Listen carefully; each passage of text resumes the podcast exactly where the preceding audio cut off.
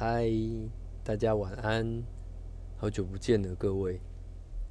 呃，最近我想所有人的工作啦，应该大部分哦，可能都受加减受到一些疫情的影响，所以讲真的，我好像也隔了一段时间没有上来录制一些新的议题哦。那主要是因为工作上真的很繁忙，那。那种繁忙，感觉是一种没有方向的繁忙，所以呃，可能也琢磨在工作上哦，有一段时间。哦，那这一次为什么会上来啊？其实呃，是因为看到一个朋友的留言，好像就是谢谢对我的鼓励。那也我有看他有提到一个，就是想要多知道一些猫系员工的。一些怎么跟他们的相处之道，哦，那今天我想说，我就特别来针对猫系的员工分享一些我自己的心得吧。那在之前我有提到，就是通常会有分犬系跟猫系嘛。那犬系比较单纯，其实就是我们讲的比较听话的那一群人。但是讲真的。犬系这群人越来越少了，像我的 team 里面啊，目前感觉起来大概只剩两位到三位，我大概占比可能已经到三十趴左右，也就是说剩下七十趴几乎都是猫系的员工。我，那不管你是属于行政内勤也好，或者是外勤的也好，其实这些年轻人都慢慢的上来。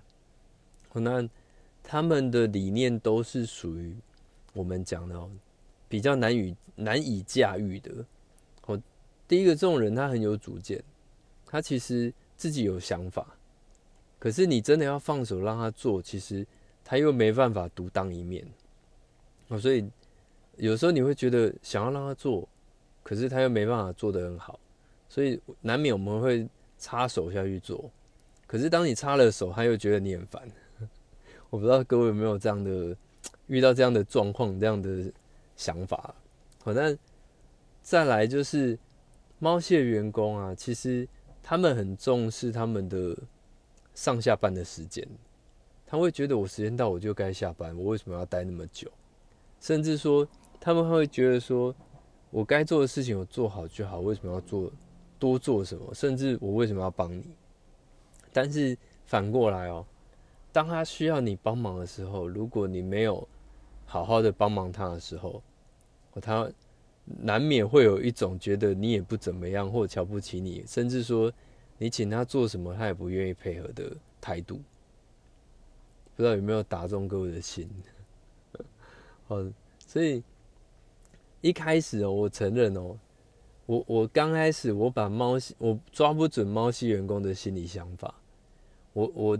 遇到状况之后，其实我难免会责备，因为我是属于比较唠叨的人，可能可能各位对我来，对我还没有到很认识，因为我也没有表明我的行业啦，或者我是谁哦，主要是因为其实任何主管他都没有一个预设立场，所以不希望你们有一种想法，就啊，原来你是哪个行业，所以你的你说的可能跟我的不太一样，我觉得。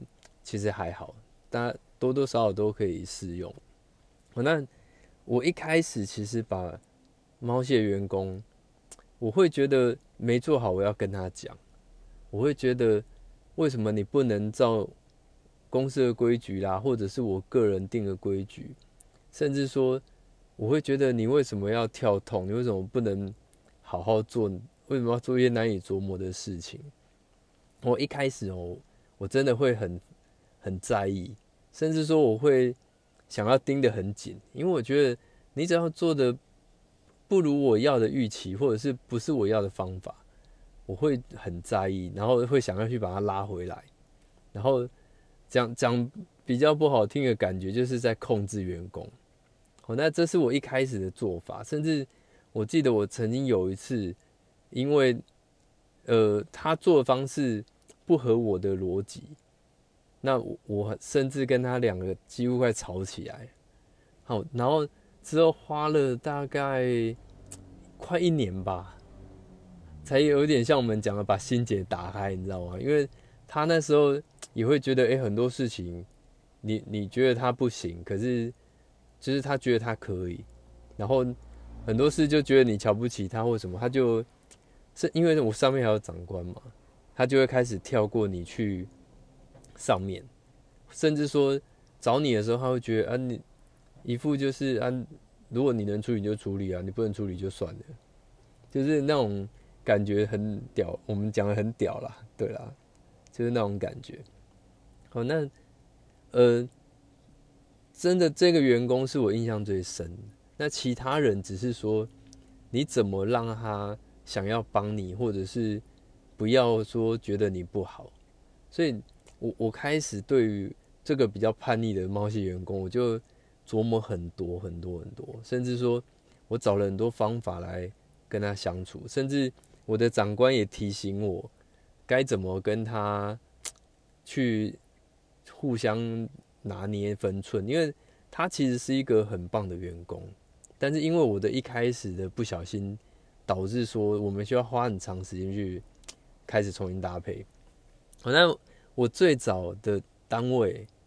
我就是因为太多都是年轻人，所以我在管教他们就是很严格，所以我我发现说我的严格上根本就没有到任何帮助，因为他们成长不起来，就很像说我今天是一个很严格的妈妈，我什么都要插手儿子小孩的事情，导致说他学习能力很差，因为他就是你讲什么做什么就好。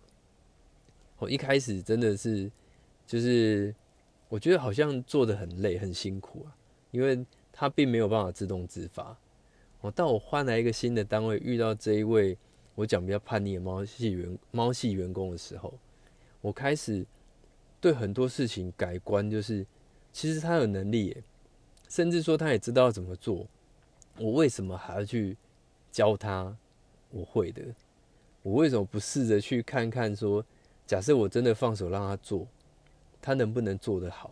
如果他能做好，那代表他的方式也是对的。那我是不是应该学看看他的方式怎么做？也是对我自己的成长。那换一种方式哦，因为我那时候主管就告诉我：假设你今天放手让他做，他却没有做好，你这时候就可以很严厉的告告诉他：你看吧，你的做法不是正确的。那既然遇到了，第一时间你也不是责怪他就好，你要先。试着跟他一起解决好事情之后，你再反过来告诉他，你为什么当初当时不听我的？那你看我现在帮你解决，你是不是应该要感谢我？当然不是讲那么明白啦，就是你要让他知道说，他能力其实还是有限的，而且你的能力是比他强的，他才会听你的。所以在这段期间，我其实试着做一件事，就是。毕竟我我的经验比他高，所以我拥有的资源比他多。不管是在公司的资源也好，外部的资源，甚至我自己的其他的管道的资源，在他完全没有的情况下，他需要我，我也需要他，我们就互相配合。那配合了一段时间之后，他慢慢就会知道你的重要性，你可以用的，哎。就是我们的可利用价值啊，简单讲是这样，他慢慢就会开始需要我们。那在需要我们的情况下，我们也好好利用它。哦，慢慢慢慢，大家就配合的会非常顺畅。哦，但一样回过来，就是我前几集有讲的，其实每一个员工分类是分好多种，有些是属于能力取向的，有些是属于就是我们讲的比较没有能力，他可以当助理的。其实你要。必须要活用这些人。那至于管教猫系的人，也一样的立场哦。能力很强的，其实我会建议你放手让他去做。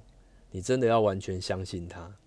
那能力真的不好的，没关系，你先观察，你用了一两次，觉得嗯，他真的有地方要注意的。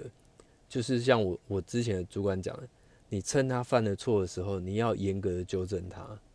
但是。当他做的很好很好的时候，你不要去责骂，你也不要去管太多。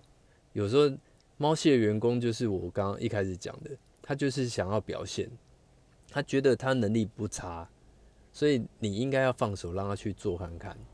那呃，可能自己的心脏啊，主管的心脏也要够强啊。你要注意，除了我我比较在意就是违法的事啊，或者是伤天害理的事，绝对不能做。其他讲真的，做错就做错了，那个我们就想办法把它做好就好了，没有什么不能犯的错啦。但是就是唯一是你管太多，你导致他觉得对你的不信任的时候，这时候你会非常非常的难去管理。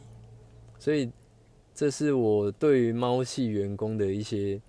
经验分享谈啊，那提供各位参考看看。以后如果有机会再讲更细一点，或者是说我我再我再花个时间再找几个员工的性格来给大家做个体验一下哦，那个实际案例的跟各位分享一下，可能大家会更有感。那真的遇到猫系哦，就放手吧，我建议你就放手让他试看看。那有时候对他好。也是对你来讲，你会看得更开，看得更远，这样看得更远。嗯，好，那今天就跟各位分享到这边，不知不觉一样十几分钟又过去了。那如果你觉得我聊的议题还不错啊，一样就是你可以在评论区啊、讨论区就是留言给我，你想要听怎样的议题，或者是说我有没有什么需要改进的地方，都可以提供我来做参考。